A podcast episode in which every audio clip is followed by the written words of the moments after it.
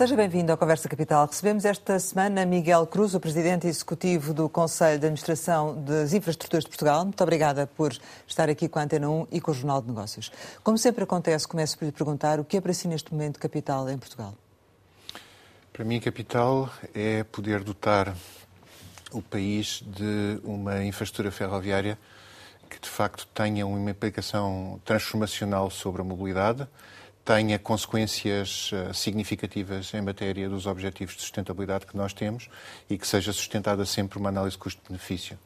Mas para mim também é capital poder fechar uma, uma rede rodoviária um, que tem que ser completa, uh, avançar na manutenção dessa rede rodoviária de uma forma que permita entregar qualidade Uh, e uh, conseguir assegurar que essa rede rodoviária é adaptada àquilo que nós vamos enfrentando em matéria de alterações climáticas. E, finalmente, não posso deixar de acrescentar isto, para mim também é capital que, de facto, exista nestes investimentos que nós temos que fazer exista previsibilidade e exista estabilidade. Uh, em que medida é que este impasse político com o governo de gestão uh, tem tido ou não, uh, tem comprometido ou não a atividade de infraestruturas de Portugal? Não, nós temos um conjunto de investimentos em que estamos focados. obviamente que estamos a cumprir um plano estratégico que foi, que foi delineado. Penso que existe um consenso relativamente grande sobre aquilo que é a importância das infraestruturas em que, em que temos estado a investir. Obviamente, não, não esconderei, não, não, não temos sentido muito isso ainda, mas não esconderei que, obviamente, em momentos destes de transição, há sempre, para pequenas decisões do dia a dia, há sempre alguns eh, atrasos, alguns, algumas consequências, mas nada que neste momento para nós seja visível. Houve acordo do PST para conseguirem lançar o concurso de alta velocidade, não é? Sem isso, que esteve ali um bocadinho tremido, não tinham conseguido lançar o concurso em janeiro. Primeiro. O tema da alta velocidade foi um tema sobre o qual foi, foi e era importante, penso eu, existir esse consenso e foi, foi assegurado na Assembleia da República esse, esse consenso, quer no que diz respeito ao lançamento do concurso, quer genericamente, assim interpreto eu, quanto à importância da linha de alta velocidade na ligação Lisboa-Porto, e depois, enfim, Porto e Porto-Vigo. E, obviamente, essa é uma das condições que eu mencionava há pouco quanto à estabilidade, que para nós é importante. E do ponto de vista económico, porque sabemos também que há aqui eh, problemas ao nível das taxas de juros, da escassez de matérias-primas, de mão de obra, isso também tem tido implicações uh, ou não? Tem tido implicações muito significativas. Uh, o ano de 2022 o primeiro semestre de 2023 foram uh, particularmente visíveis no que diz respeito ao aumento de preços uh, de materiais. Uh, o material betuminoso que utilizamos nas estradas e, portanto, que são derivados do petróleo e que tiveram um impacto muito significativo em termos de preço, e o outro que tem a ver com o aço que nós utilizamos quer na rodovia, quer, quer na ferrovia. E os preços, de facto, foram, tiveram um aumento muito significativo e isso teve uma implicação em termos de custos. A mesma coisa aconteceu, aliás, com algumas prestações de serviço, mas mais importante do que o aumento de preços e também o aumento de preços dos combustíveis, que para, para a nossa atividade também, como, como compreenderão, é extremamente relevante. Eu acho que o problema principal que nós acabamos por sentir foi o da disponibilidade de determinado tipo de materiais, o da disponibilidade de determinado tipo de equipamentos. Isso não tem única e exclusivamente a ver com o período que temos estado a atravessar, tem também muito a ver com aquilo que foi a, a grande expansão que, que, que, tem existido em termos do investimento que temos vindo a realizar e a pressão que colocamos no mercado e, e, e um e pouco a consciência ainda da pandemia, que não se consegue não é? chegar Portanto, a tudo. Que, não é? E essa situação no Mar Vermelho tem de alguma maneira também atrasado algumas entregas de materiais? Digamos que genericamente nós sentimos, e isso tem a ver com esta questão da pandemia, nós sentimos que existiu, há, existiu e mantém-se uma disrupção significativa da cadeia logística e, portanto, isso tem alguma consequência em termos de disponibilidade, de prazo de entregas. A guerra na Ucrânia significa que, de facto, existe um, um, acréscimo de pressão sobre a cadeia logística, mas também significa que existia um conjunto de matérias-primas que, em que a Ucrânia era nosso, ou nosso fornecedor ou fornecedor dos nossos prestadores de serviço e fornecedores e, portanto, houve aqui uma disrupção muito Já significativa. Já está ultrapassado isso ou não? Não, ultrapassado não está, mas não há dúvida nenhuma que nós temos vindo a assistir a partir do segundo semestre de 2023, começámos a, a assistir a alguma redução da pressão em termos de preços quer de materiais, quer nas prestações de serviços, as questões das disponibilidades, prazos de entrega a ser muito preocupantes e, portanto, temos que planear e gerir em função disso. Um, teremos eh, ainda a oportunidade de falar, se calhar, um pouco mais sobre a questão das contas e das implicações também nos resultados da própria empresa, mas uh, queríamos eh, agora questionar sobre alguns aspectos mais concretos. E um desses aspectos é o TGV, uh, a linha de alta velocidade, aliás, Porto de Lisboa. Uh, o custo estimado em relação a 22, quando foi apresentado, já tinha aumentado em 20%.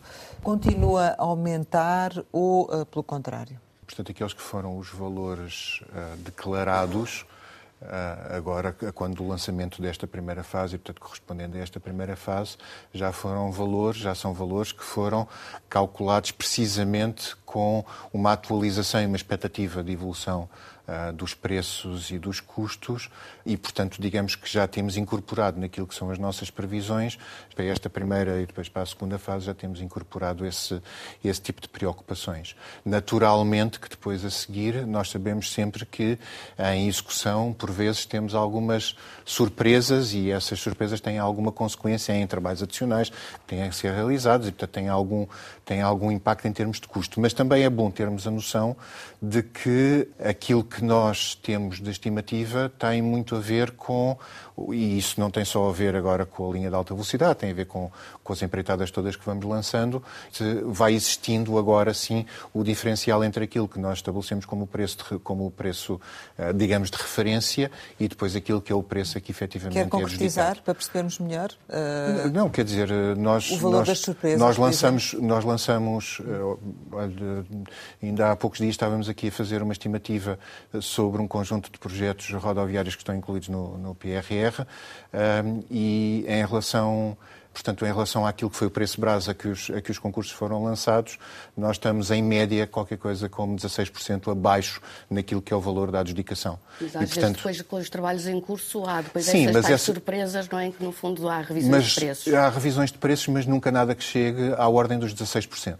Uh, normalmente são coisas que andam ali na ordem, na casa dos 3, 4, em casos muito excepcionais 5%, nada que tenha este, tenha este tipo de significado e, portanto, uma redução em relação ao preço base de 16% dá-nos aqui, uma, dá aqui uma margem que eu acho que é, que é muito interessante. Isto, em relação à alta velocidade, se calhar voltando um bocadinho aqui, Sim. É, só esta primeira fase tem, um, tem previsto um investimento de 3,7 mil milhões de euros. Portanto, a, a IP já se candidatou a fundos europeus de, 400, de 846 milhões, mas como é que vai ser financiado o resto? Em primeiro lugar, vale a pena dizer que nós estamos a comparar uh, sempre coisas que são distintas. Uma coisa é o valor, uh, uh, portanto, o custo estimado e o valor que estamos, em que estamos a lançar os concursos.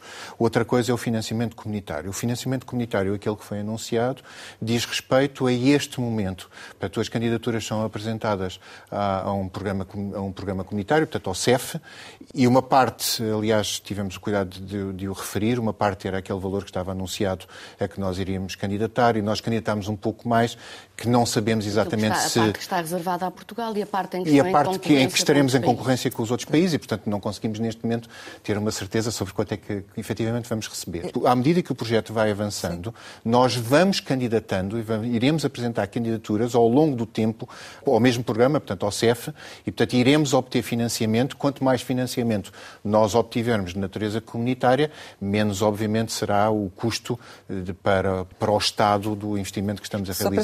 Quem nos está eh, a ouvir, portanto, eram 729 milhões do envelope do, do CEF Coesão, 480 eh, milhões para Porto Oian, 249 para Oian Sor. Certo. E depois houve mais 146 milhões a que se candidataram em concorrência. Qual é que é a próxima etapa? A nossa expectativa, à data de hoje, é tentarmos aproximar o máximo possível o financiamento de cada uma das fases daquele que estamos a obter para esta fase agora. Mas, novamente, novamente teremos que que ver sempre o que é que são as candidaturas, portanto, o que é que são, uh, o que é que são as fases e, e, teremos que ver o que é que são os projetos dos outros países e, portanto, o que é que, o que, é que em termos concorrenciais conseguimos ou não conseguimos obter financiamento. Mas esta mensagem eu acho que é importante porque isto significa que necessariamente, não podemos estar a dizer aqui que vamos ter um financiamento X, mas necessariamente o financiamento que nós vamos ter para a linha de alta velocidade Porto-Lisboa é, obviamente, maior do que aquele que neste momento foi anunciado, porque, obviamente, nós obteremos mais fundos comunitários. Pronto. Para além disso, eh, o, o, o remanescente do financiamento, obviamente, é, é, é, da responsabilidade de quem, uh, portanto, do consórcio que ganhar a respectiva empreitada. Está a, haver, está a haver conversações entre certo. a IP com era o isso, Banco Europeu de Investimento. Era isso que eu ia é? referir. E, para além disso, há, obviamente, o, a possibilidade de recurso ao Banco Europeu de Investimento, mas o recurso ao Banco Europeu de Investimento, o destinatário do financiamento por parte do Banco Europeu de Investimento será o consórcio que venha a ganhar. Portanto, aí ainda há detalhes a definir. São, são, é um financiamento e, portanto, tem um custo associado Estamos ainda a ver eh, qual é que, depois dependerá também de quem for o consórcio que ganha. Mas já para a primeira fase é do projeto? É o financiamento para a primeira fase do projeto. E estamos a falar de 3 mil milhões. Que... Estamos a falar de, de um valor que tem, uh, que nos dá alguma, que, nos, que dá alguma margem de financiamento. Hum. Uh, e relativamente às expropriações, uh, hum. já tem ideia de quanto é que elas vão consumir em termos de, de, de pagamentos que é preciso efetuar?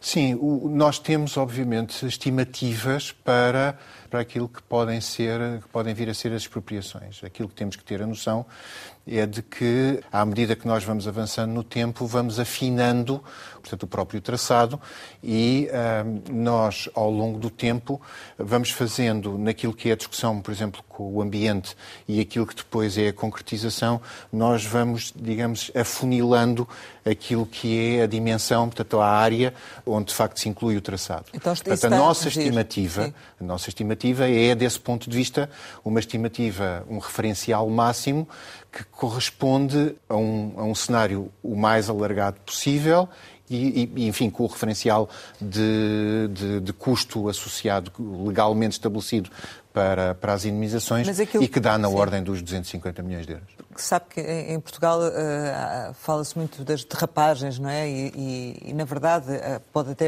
existir justificações para isso. Acabámos há pouco de falar do custo das matérias-primas, por exemplo. Enquanto responsável da, da infraestrutura de Portugal, uh, pode garantir que, no fundo, está a fazer tudo o possível para evitar essas derrapagens? Há essa garantia? Dois tipos de derrapagens. Hum. Não sei a qual deles é que se refere. As derrapagens temporais, por um lado, e as derrapagens em termos de valor. E agora está-me a falar mais em termos Pronto. de valor, mas as em termos de valor, em termos de é valor, nós temos aqui, de facto, fatores a favor de alguns acréscimos de, de, acréscimos de valor, especialmente quando temos empreitadas, portanto, obras que têm uma dimensão muito significativa, e temos alguns uh, efeitos a favor de uma redução do valor. E, portanto, obviamente que, especialmente tendo em atenção que aqui o que está em causa são eh, são empreitadas em concessão construção, nós estamos convencidos e fazemos esse esforço no sentido de uh, garantir que, de facto, não há aqui desvios financeiros que sejam hum. significativos. Primeiro aspecto, em relação a, às derrapagens temporais, chamar a atenção para que, uh, novamente, este é um exercício que estamos a lançar em concessão construção.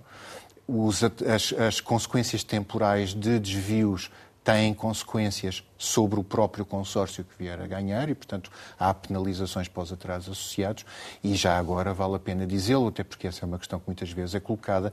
Essa também é uma das razões não é a única, mas é uma das razões pelas quais, portanto, a alta velocidade eh, Porto-Lisboa está dividida em diferentes fases. Eh, e eh, isso leva-nos para a questão da opção PPP, porque hum. também é sempre muitas vezes uma opção criticada, nomeadamente por alguns partidos, eh, dada algumas situações do passado, nomeadamente nas PPPs rodoviárias. Por que esta opção das, das PPP?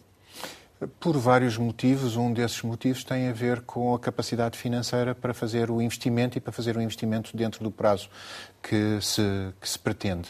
E, portanto, eh, este é o modelo, consideramos que este é o modelo mais adequado para nos dar aqui algumas garantias de conseguirmos atingir os objetivos, portanto, com aquilo que é o prazo que, que para nós é importante uh, conseguir atingir e para conseguirmos, de facto, fazer aqui uma, uma sequência de investimentos na rede de alta velocidade que permita depois fazer fazer a ligação de Lisboa até, Lisboa até Vigo. E sobre a questão da parceria público-privada, nós estamos a falar de uma concessão que é feita, portanto, que é feita por, por disponibilidade, com penalizações que estão associadas e muito também em função da questão temporal, e eu acho que o modelo foi tão suficientemente trabalhado e aprofundado que não há razões nenhumas para uh, ter, uh, enfim, para ter uma, uma preocupação sobre o impacto ou a opção pela PPP. E serão três ou quatro? O troço que vai de Porto até Sor são duas PPPs, uhum. uma terceira PPP para o Sor carregado e depois a seguir, como nós temos dito, a ligação do carregado, portanto a entrada do carregado para Lisboa, com os investimentos que estamos a fazer em termos, ou que estamos a preparar em termos de quadriplicação uh, da linha, por um lado, e por outro lado, com aquilo que é nesse troço a capacidade existente, neste momento a questão da, terceira, da, da quarta PPP não se coloca ainda. Okay. Isto em relação à, à linha de, entre, de Lisboa até à Galiza, Uh, portanto, as previsões é que possa custar entre 7 a 8 mil milhões de euros, mas acredita que através das propostas dos concorrentes este valor possa descer? Eh, digamos que, bom, em primeiro lugar, já agora esclarecer que essa estimativa que eu já ouvi inclui não apenas a ligação à Galiza, mas inclui também tudo completo, incluindo a entrada em Lisboa. E, portanto, ou seja, aquilo que, que agora chamamos a, PPP, a, terceira, é? a terceira fase. Depois, se é PPP ou não essa, essa, esse investimento, depois veremos uh, mais para a frente. De qualquer das maneiras, isso inclui, de facto, tudo e a resposta é sim. Nós, neste momento, eu, aliás, várias vezes disse isto, eu, neste momento, a única coisa com a qual estou confortável em comprometer-me é com os valores associados à primeira fase. Vamos ver como é que são agora as propostas da primeira fase e depois avaliaremos as coisas mais para a frente, para as outras Vocês fases. lançaram no dia 12 de janeiro o primeiro concurso para o projeto de alta velocidade, trouxe Porto Oiã. Já há manifestações de interesse? Como é que está a decorrer? Não? Uh, Não? Manifestações de interesse no sentido de... Uh... Mesmo antes da data poderia já haver, não é? Sim, até porque nós tivemos o cuidado de algumas peças técnicas de publicar que permitiram aos próprios, aos, aos, vários consórcios ir, portanto, tomando conhecimento com, com aquilo que os esperava. E sim, tivemos vários pedidos de reunião e todos os pedidos de reunião que nos foram feitos nós, nós acedemos. E, portanto, nós sabemos que há muito interesse. Portanto, temos uma boa expectativa sobre que este será, de facto, um, um concurso concorrencial. Apesar das restrições também que vocês colocaram e da, das, das, enfim, das exigências que, que põem, nomeadamente a questão de, do preço de ter 70% da adjudicação, isso não, faz, não afasta? Uh, não, pelo contrário, em primeiro lugar, dificilmente poderíamos fazer de uma maneira diferente, mas acho que isso ajuda a dar aqui um bom equilíbrio entre, aquilo que são as características técnicas e aquilo que é o preço. Não, pelo contrário, eu acho que o, o projeto é exigente, aquilo que poderia afastar eventualmente consórcio era se nós estivéssemos a fazer, voltamos até à mesma questão de há pouco, se nós estivéssemos a juntar várias das fases e criávamos aqui de facto uma, um investimento de uma dimensão tão grande que aí sim, aí era difícil termos um conjunto de, de, de consórcios muito alargado. Mas já disse esperar meia dúzia de, de, potenciais concorrentes a esta primeira fase. Apesar das grandes obras ultimamente serem disputadas entre empresas portuguesas e espanholas, podemos aqui estar a falar de outras nacionalidades, de franceses, italianos. Tem havido esses contactos também? Eh, volto a dizer, nós não podemos saber quantos é que são os consórcios, porque depende se eles vêm mais ou menos agregados. Uh, mas sim tem havido uh, interesse de, de, empresas de outras origens. Temos que avançar para outros temas, mas ainda relativamente a esta matéria, queríamos só perguntar-lhe relativamente ao lançamento do segundo concurso Oiansor, já a data? Sim, aquilo que nós, aliás, anunciámos foi que esperávamos, quando, quando concluísse portanto, a apresentação de propostas, portanto, no final do primeiro semestre de 2024, no, o que nós não queremos é sobrepor. Portanto, não queremos ter hum. os consórcios a trabalhar na apresentação de uma proposta e a trabalhar na apresentação de outra proposta. Portanto, abriremos o outro concurso, no, do, a nossa expectativa é inícios do segundo semestre, precisamente para concluir um, abre o outro. Mas faz sentido não fazendo tudo ao mesmo tempo que a, que, as, que a, nossas, a nossa rede de alta velocidade cresça no futuro? Isto é, com essa ligação ao Algarve, também ligando a Espanha ou, ou da Aveira Salamanca? Eu sou muito suspeito para dizer, para, para, responder a essa pergunta, não é? Porque e a minha resposta é automaticamente do meu ponto de vista e do ponto de vista de uma entidade que gera infraestruturas de transporte, a resposta é, é obviamente que sim. Mas, mas uh, o, o, a análise, basta ver, aliás, muito o que é que os nossos, os nossos colegas espanhóis têm estado a fazer um, e aquilo que tem sido o impacto de transformação em termos de mobilidade, em termos de impacto em turismo, que, que, algum desse investimento tem sido feito. O cuidado que nós temos que ter nesta matéria é temos que uh, olhar com muito cuidado para as análises de procura, ser muito conservador nas análises de procura, fazer análises custo-benefício que sejam que sejam muito bem uh, preparadas, muito cautelosas, e, mas a resposta, do meu ponto de vista, é sim. Mas temos é que ter algum cuidado com a execuibilidade dos, a execuibilidade dos investimentos. Isso tem implicações de natureza temporal, obviamente. Vamos falar da Ferrovia 2020. Uh, neste momento, qual é a taxa de execução do, do programa e, e, é possível chegar a 2025 com a totalidade executada? O Ferrovia 2020 está para lhe dar o número perto dos 90%, ou melhor, dito de outra maneira, fechou o dezembro de 2023 perto, um bocadinho abaixo dos 90%. Mas eh, é preciso não esquecer que nós já tínhamos tomado a decisão há algum tempo de que alguns projetos, por diferentes razões, sim, porque de facto houve atrasos, mas também sim para uma maximização do aproveitamento de fundos comunitários. Alguns investimentos foram passados para a frente e, portanto, entraram agora nos programas, nos programas 2030. Esses investimentos estão em curso e, portanto, quando faz a pergunta eh, da maneira que faz, a resposta que eu lhe dou é a taxa de execução foi, foi relativamente elevada. Eu também não escondo que nós, entretanto, ao longo do tempo, fomos acrescentando alguns investimentos complementares no, no chamado Ferrovia 2020, mas uh, os, os investimentos que são, digamos, mais visíveis nesta matéria têm previsão de serem concluídos no ano 2024, que são a linha da Beira Alta e uh, o Corredor Internacional Sul. Quando as obras nestes investimentos uh, terminam, só chamar a atenção para que depois a seguir nós temos sempre que cumprir uma série de regras de compliance, para depois há uns períodos que são relativamente longos de testes, de ensaios, Prazos com tudo isso, mas, mas em 2025 ter estas duas, ter estes dois troços a funcionar. Só para, para, que se entenda, quando falamos da nova linha de Évora, estamos a falar dos troços Évora Norte Freixo e Freixo Landroal, é isso que, que estamos aqui a, a, referir. Sendo que uh, o corredor internacional é o, é o de Sines, não é? que depois vai até uh, o corredor internacional sul, vai até Elvas. Uh, relativamente ao, ao PRR, uh, as infraestruturas de Portugal, uh, vimos notícias publicadas, é uma das maiores beneficiárias do, do PRR. Uhum. Isto dá razão àqueles que criticavam o PRR por servir apenas para criar estradas ou, e fazer obra pública? não, não, eu acho que não e eu acho que temos que olhar para isto sobre, sobre, vários pontos de vista. Em primeiro lugar, já agora, assinalar que nós temos atualmente no PRR são 463 milhões de euros uh, para obras uh, rodoviárias, de facto, uh, e já lá vamos ao detalhe. para obras, obras rodoviárias são 27 projetos. E depois temos 49 milhões de euros para, uh, obras, uh, para obras ferroviárias e, portanto, o que está aqui em causa, aliás, é a compatibilização da linha de alta velocidade com a linha do norte, portanto, tem a ver com digitalização, portanto, tem a ver com a, com a questão da sinalização. No que diz respeito à, à, à rodovia, os investimentos que estão aqui incluídos, em primeiro lugar, vale a pena dizer que nós somos beneficiários no sentido de que nós somos o gestor destes projetos. É bom recordar que as verbas, ah, nós não somos recebedores eh, propriamente dessas verbas para gestão ah, ou para utilização da, da, da própria IP. Nós somos recebedores dessas verbas para fazer investimento. E esse investimento é realizado ou em compra de materiais ou, ou em prestações de serviço, portanto, empreitadas, e é realizada por atividade privada. E, portanto, esta verba é passada para a atividade privada. Ah, já agora uma curiosidade penso que terão essa curiosidade, porque mencionou há pouco a questão dos consórcios espanhóis. Nós até agora, de todas as obras que lançamos uh, e no PRR, uh, só temos empresas portuguesas.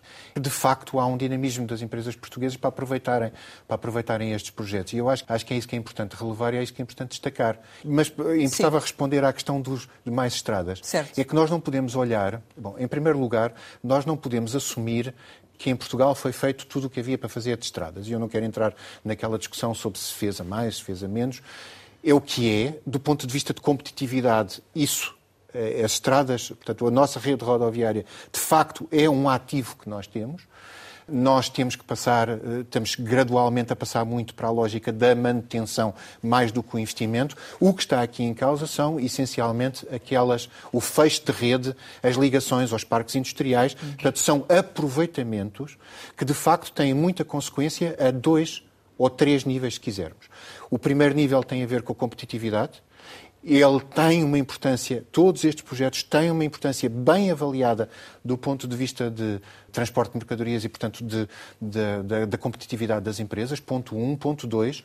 Tem uma importância muito grande do ponto de vista de redução de congestionamento, logo da redução, por isso é que disse 2 ou 3, da redução de problemas de segurança, por um lado, e, por outro lado, de impacto ambiental. É preciso não esquecer que um dos trabalhos mais profundos e que, aliás, enfim, o nosso, a qualidade do nosso trabalho nesta matéria tem sido reconhecido, tem tido a ver com, nós sabemos que a Comissão Europeia normalmente não gosta de fazer investimento em estradas, nós temos feito um trabalho muito significativo naquilo que nos é imposto como requisito por parte da Comissão Europeia, que tem a ver com a justificação do do no significant harm, como ou seja, de que não há, do ponto de vista ambiental, um impacto certo. negativo num conjunto de fatores e que há um impacto positivo, pelo menos, até, num conjunto, de, num, até num conjunto ponto, mais limitado até de fatores. do ponto de vista económico e, e social, uh, relativamente a, a, ao, ao, todo o país. Mas fiquei curiosa sobre a questão da, dos custos de manutenção. Imagino que os custos de manutenção tenham vindo também a aumentar e tem, são uma fatia muito relevante da, da vossa atividade. Como é que tem, tem sido a evolução destes custos de manutenção? Não, os custos de manutenção têm vindo, os custos de manutenção em 2022, 2023, obrigatoriamente, essencialmente por causa dos custos de materiais, tal como eu referi, têm, eh, aumentaram em 2023, aumentaram significativamente. A questão, a questão não é tanto essa. Hum. Os custos de manutenção, eh, os custos que nós temos com manutenção, eh, quer na rede rodoviária, quer na rede, quer na rede ferroviária, têm necessariamente que aumentar ao longo do tempo. Claro. Porque nós uh, estamos a Daí passar a na rede rodoviária, uh, fizemos, tivemos um ciclo de investimento que foi muito, foi muito significativo. Agora temos que conseguir garantir, quer no que diz respeito à, à, rede rodoviária, quer no que diz respeito à rede ferroviária, quer no que diz respeito às obras de arte, quer estejam de um lado, quer estejam do outro, nós temos que, temos que manter a qualidade da rede. E esse investimento tem vindo a aumentar ao longo dos anos de uma forma consistente e de uma forma significativa. E, aliás, é esse investimento que justifica, eh, quando nós falamos em, em modelo de financiamento de, de rodovia, eh, é o, o, a manutenção é, digamos, o elemento principal que nós temos que equacionar. Nós precisamos, Porque... de facto, manter pois. uma rede rodoviária. E o que isso significa? Significa que há muitas soluções. Significa, naquilo que eu estava a dizer, que nós temos que olhar também para aquilo que são os custos associados, por exemplo, uma, a umas portagens.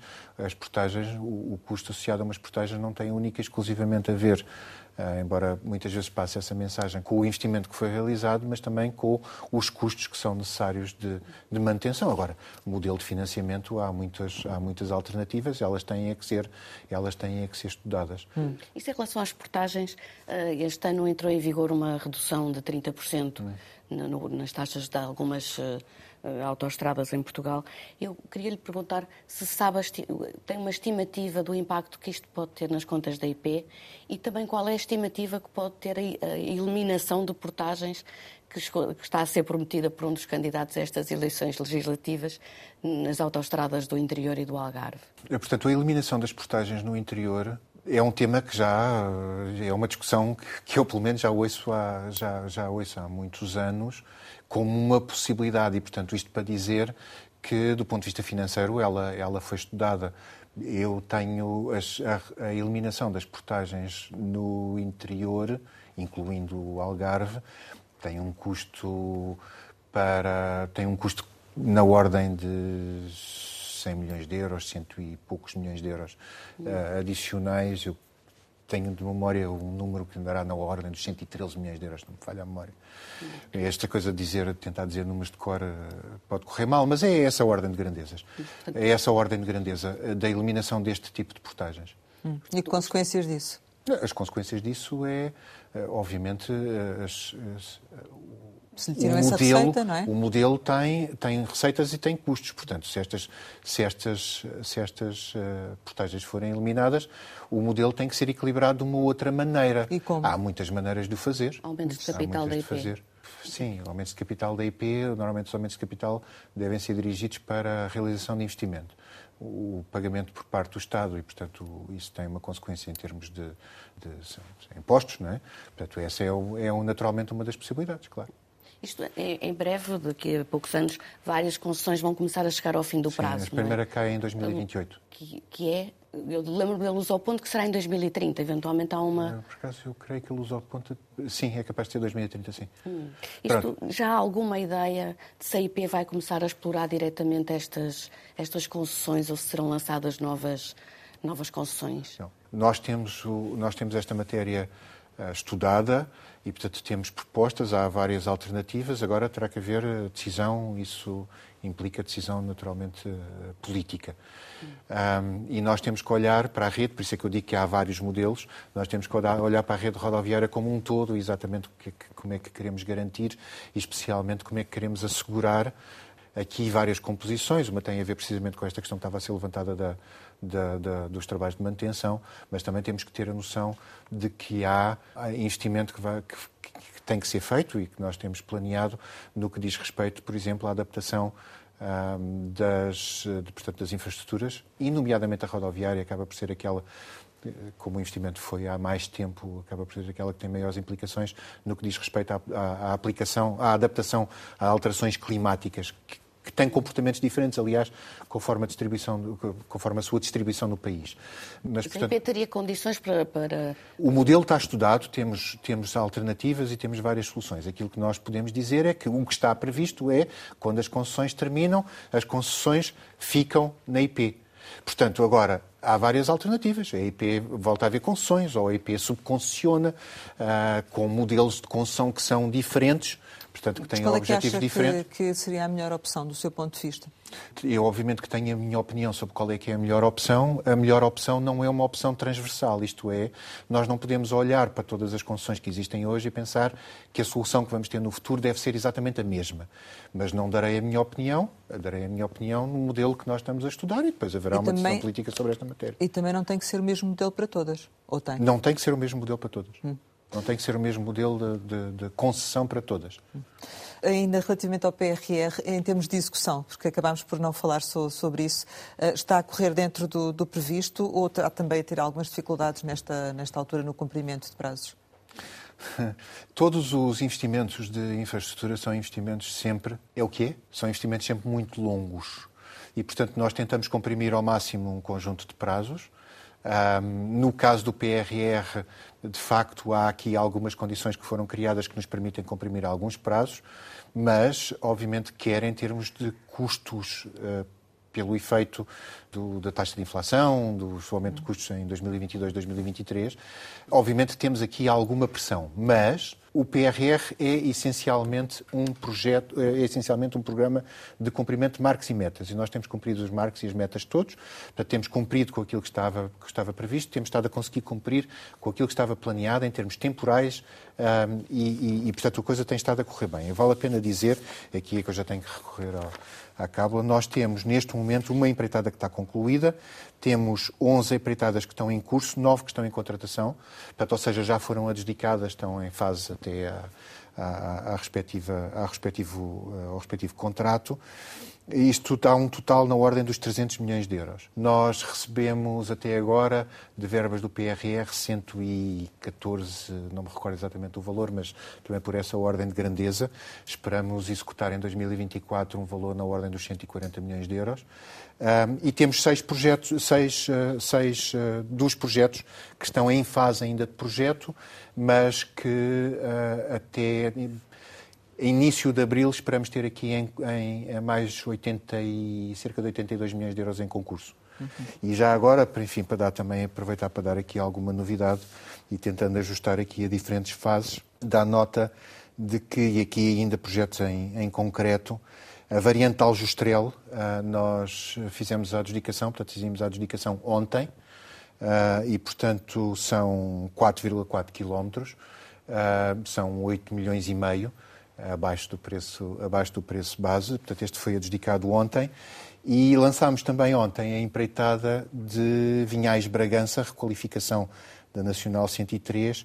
Aqui estamos a falar de um valor na ordem dos 36 milhões de euros, já são, já são 30 quilómetros. Só dar nota de que contamos ainda eu diria princípio de abril, vamos tentar que seja até ao final de março, praticamente no primeiro trimestre, mas eu diria princípio de abril, vamos lançar a empreitada da variante nascente de Évora, é um projeto que também tem tido muito destaque, são aqui estamos a falar de preço base na ordem dos 50 milhões de euros, e depois uh, um projeto que, que para mim é um projeto muito eh, enfim, é um projeto que assumiu, assumiu muito destaque e que Sim. nós foi muito importante, lutámos muito por ele, que é o da variante de Olhão. Esperamos ter uh, condições para vir a assinar o contrato ainda durante o primeiro ainda durante o primeiro trimestre. Isto agora, como é muito... Presidente da IP, como é que viu aquela proposta de criação de um fundo de excedentes? Isto é, quer com o excedente orçamental de 23, quer no futuro com as próprias receitas das portagens que, pudesse, que venha a financiar uh, os investimentos em infraestruturas? como presidente da IP, aquilo que eu posso dizer é, não faço juízo de valor sobre a criação ou não, aquilo que eu posso dizer é que, seja por essa via, seja por outra via, nós precisamos de ter, do ponto de vista de financiamento, e porque de facto nós queremos e procuramos maximizar financiamento comunitário, mas o financiamento comunitário não chega, portanto precisamos de ter, digamos, em termos em termos orçamentais, precisamos de ter a tal previsibilidade que eu falava no princípio. Se esse fundo for uma, uma condição para criar esse tipo de previsibilidade, é uma solução possível. Relativamente à, à empresa uh, e com todas as condicionantes que já aqui falámos, da inflação, dos, da falta de matéria-prima, dos atrasos, como é que foram os resultados em 2023? Os resultados em 2023, eh, do ponto de vista operacional, foram, foram positivos. Nós tínhamos no é... primeiro semestre um resultado líquido de 4 milhões. Como é que acaba o ano? O ano, o ano vai acabar, eh, o ano vai acabar do ponto de vista operacional bem, do ponto de vista de resultados líquidos, acabará certamente abaixo disso. Hum. E é prejuízo? Vamos ver. Vamos ver, ainda estamos a fechar contas, vamos ver, é, é possível. Sabe que o que acaba por ter muitas implicações sobre os nossos resultados tem a ver com, de facto, o impacto que nós acabamos por ter em coisas tão simples como um, o custo da eletricidade uh, e, portanto, porque nós, de facto, fazemos, aliás, nomeadamente fazemos a aquisição de eletricidade para a generalidade dos operadores e, portanto, a energia de tração acaba por ter um peso muito significativo uh, na IP, mas, portanto, não só por causa destes custos, como nós uh, somos sempre muito dependentes do recebimento efetivo de verbas que estão previstas em orçamento e que têm a ver, por exemplo, com, com a verba de impostos associado, por exemplo, portanto, à contribuição de serviço rodoviário ou às indemnizações compensatórias associadas à, à, parte, à parte ferroviária. Um, e também somos muito sensíveis àquilo que é ter uma, ter uma rede ferroviária toda ela em obras, em que nós temos acordos com os operadores para os compensar de prejuízos que são causados por este efeito. Já começou. E, portanto, a acumulação destes efeitos. Não recebemos os valores de indemnização compensatória que tínhamos previsto em orçamento, não recebemos o valor da contribuição de serviço rodoviário e são estes, e, e para além dos aumentos de custos... operadores essas... E pagámos os operadores essas... Estamos a pagar e continuaremos a pagar essas compensações e, portanto, são estas coisas que têm efeito nas contas. Hum. Portanto, ainda não fechamos as contas, divulgaremos isso com alguma brevidade, mas sim, não, não contamos ter eh, nenhum resultado significativo. Ainda assim, imagino que tenha respirado de alívio com a aprovação do orçamento. Uh, porque senão seria muito mais complicado. Ah, não, isso com certeza, até para a realização de um conjunto, claro. de um conjunto de investimentos. Até para o conforto da nossa decisão sobre a realização de um conjunto de investimentos. E... Aquilo que eu posso dizer, no entanto, sobre, ainda sobre resultados, é que as expectativas que eu tenho para o ano 2024 é isso que eu ia perguntar. são o que eu tenho para o, ano 2024 são muito positivas, hum. porque de facto com a conclusão de um conjunto de obras, nomeadamente o da, da, da linha da Beira Alta, nós esperamos de facto ter aqui alguns impactos. Também tivemos o, o contrato de programa o, programa, o contrato de programa ferroviário foi aprovado no final do ano de, de 2023 e, portanto, acabou por. No efeito em 2023 não foi positivo, mas isso permite-nos estabilizar o, aquilo que é a consequência orçamental para o ano 2024 hum. e, portanto, eu tenho muito boas expectativas para o ano 2024. Está, está a terminar também o seu mandato, eh, agora eh, este ano. Chegou em 22. Que empresa encontrou e que empresa é que deixa ficar?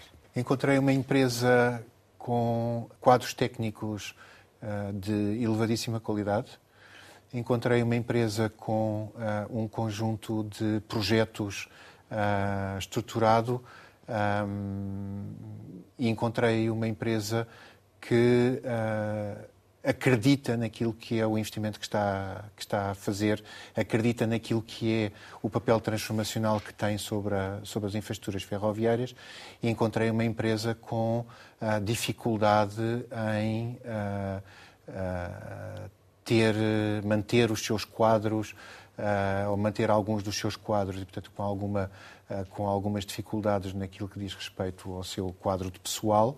E, e, e, e, temos uma empresa hoje em que, digamos, o planeamento das prioridades, em que a, em que a concretização de algumas prioridades foram, foram asseguradas e, portanto, encontrar, deixo, uh, nesta fase com uma empresa que está, digamos, a todo vapor na realização hum. de um conjunto de investimentos que considera muito importante. E até por isso gostaria de continuar? Eu, eu, por acaso, tenho, eu tenho um defeito enorme, que é eu tenho tido várias funções no passado e até ao último dia nunca penso no que é que, no que, é que vai acontecer a seguir. Uh, tem vantagens e tem algumas desvantagens. Tenho a vantagem de ser muito concentrado naquilo que estou a fazer. Mas a resposta é... Um, em princípio, perguntando-me isso dessa maneira, a resposta é sim, por uma razão simples, porque os projetos que nós tivemos a oportunidade recentemente de lançar, alguns deles eu gostava de os ver concretizados. Uh, alguns deles eu não os ver, alguns deles eu não os vou ver concretizados, mas alguns deles eu gostava de os ver a avançar, gostava de os ver no, avançar no terreno. Era uma coisa que claramente me dava prazer, porque a IP é de facto uma empresa que tem um conjunto de projetos interessantíssimos e muito estimulantes. Portanto, respondendo à sua pergunta sem, sem estados de alma e sem ter refletido muito sobre o assunto, a resposta é sim. Chegamos ao final e, como habitualmente, lançamos algumas palavras para uma resposta rápida. A primeira é gestor público. Um gestor que tem um quadro, um, um referencial muito complexo e, portanto, que tem que ter muitas eh, qualidades e muitas capacidades. Uma pessoa por quem devemos ter muito respeito pelas dificuldades que encontra normalmente. Corrupção. Algo que temos que combater. Alexandra Reis uma gestora com que eu me cruzei e que me causou uma excelente impressão pelo trabalho que realizou. Pedro Nuno Santos? Secretário-Geral do PS, foi Ministro das Infraestruturas. Eh, naquilo que, que trabalhei com ele, só posso dizer que fez um grande esforço para defender as infraestruturas de que nós estamos a falar aqui hoje. TAP? Uma empresa muito importante para a economia portuguesa. Serviço Nacional de Saúde? Uma conquista que temos, pela qual temos que lutar com todas as nossas forças. Par Pública. Uma empresa onde eu gostei muito de trabalhar uh, e que tem uma equipa uh, excelente. Tesouro? Se se refere à Secretaria de Estado do Tesouro, é uma área com uma grande complexidade e uma importância muito grande para a facilitação do trabalho do, do, do, do conjunto das empresas públicas. Cibersegurança? Cibersegurança, um grande desafio e algo que nós temos que ter sempre presente nos trabalhos que vamos realizando. Justiça. Algo que tem que funcionar bem. Família. Tudo. Futebol Clube do Porto. é o meu clube. Sonho. Muitos. Um país uh, competitivo e moderno. Saudade. Os meus pais. Portugal. O meu país. Miguel Cruz, muito obrigada por ter estado aqui com a Antena e com o Jornal de Negócios. Pode rever este Conversa Capital com o Presidente Executivo do Conselho de Administração da Infraestruturas de Portugal em www.rtp.pt. Regressamos para a semana, sempre neste dia, esta hora, e claro, contamos consigo.